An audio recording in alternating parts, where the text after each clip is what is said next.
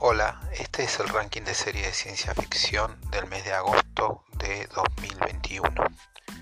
Comenzamos con el puesto número 10, que corresponde a Top Secret UFO Project Declassified, eh, un documental de Netflix sobre ovnis. Es interesante, ah, se centra en unos documentos como Cosa Nueva, declasificados en el 2018 eh, que incluyen algunos dos o tres videos. Eh, es interesante también el ah, episodio que trata sobre los OSNIs, los objetos submarinos no identificados que parece ser que eran la, la especialidad de los soviéticos. En el puesto 9 encontramos Disney Gallery de Mandalorian en su segundo, segunda temporada.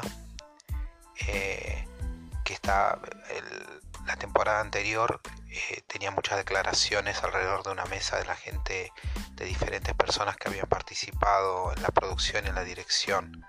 Esta vez eh, tratan más eh, el tema de, cómo fue la, filmación en, en, general. En el puesto 8 encontramos Soldiers o Zombies, una serie mexicana de Amazon hablada en gran parte en castellano y ambientada en New Mexico. El origen de la plaga eh, se debe a un científico loco que experimenta con cerditos. Hay también todo un elemento de fuga narco de la cárcel. Cualquier parecido con la realidad es mera casualidad. No soy un experto en zombies, pero recuerdo que los de World War Z eran más despiertos que los de The Walking Dead. Ese es el caso aquí. Los soldados zombies son particularmente ágiles. El puesto número 7 tenemos What If. Ah, son, es una serie de animación de superhéroes eh, del universo Marvel, pero está basado en contrafactuales.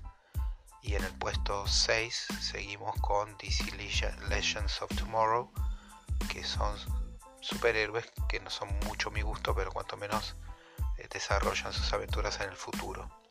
En el puesto 5 nos encontramos con Star Wars The Bad Batch, que terminó muy bien la temporada, pues una serie muy prolija y por lo menos en lo que va del año es lo mejor de esta franquicia. En el puesto 4 Ricky Morty, tan enloquecida como siempre, a veces muy muy border. es muy buena, sigue y faltan eh, dos episodios finales de temporada, alguno que va a ser más extendido. En el puesto 3 Roswell, New Mexico. Si no fuera por año pandémico esta serie romántica no estaría en ese, lugar. En el 2 Star Trek Lower Decks, Decks es interesante para mi gusto es que trae personajes y datos de otras series de la franquicia. Y en el primer puesto sí, la única serie de verdad destacable del mes en su segunda temporada. No es nada revolucionario, pero se gana un lugar indiscutido en mi top 10 de mejores series sci-fi de este Likaidoda año. Recemos por fundación. No esperemos que Jason Momoa, no esperemos de Jason Momoa más de lo que hace en los primeros minutos, que es cuando se carga no sé cuánta gente de la manera más sanguinaria. Silvia Hoeks, que estuvo en la nueva Blade Runner, en su papel de Queen Kane es el personaje a disfrutar. Bueno, nos vemos el mes que viene. Saludo a todos.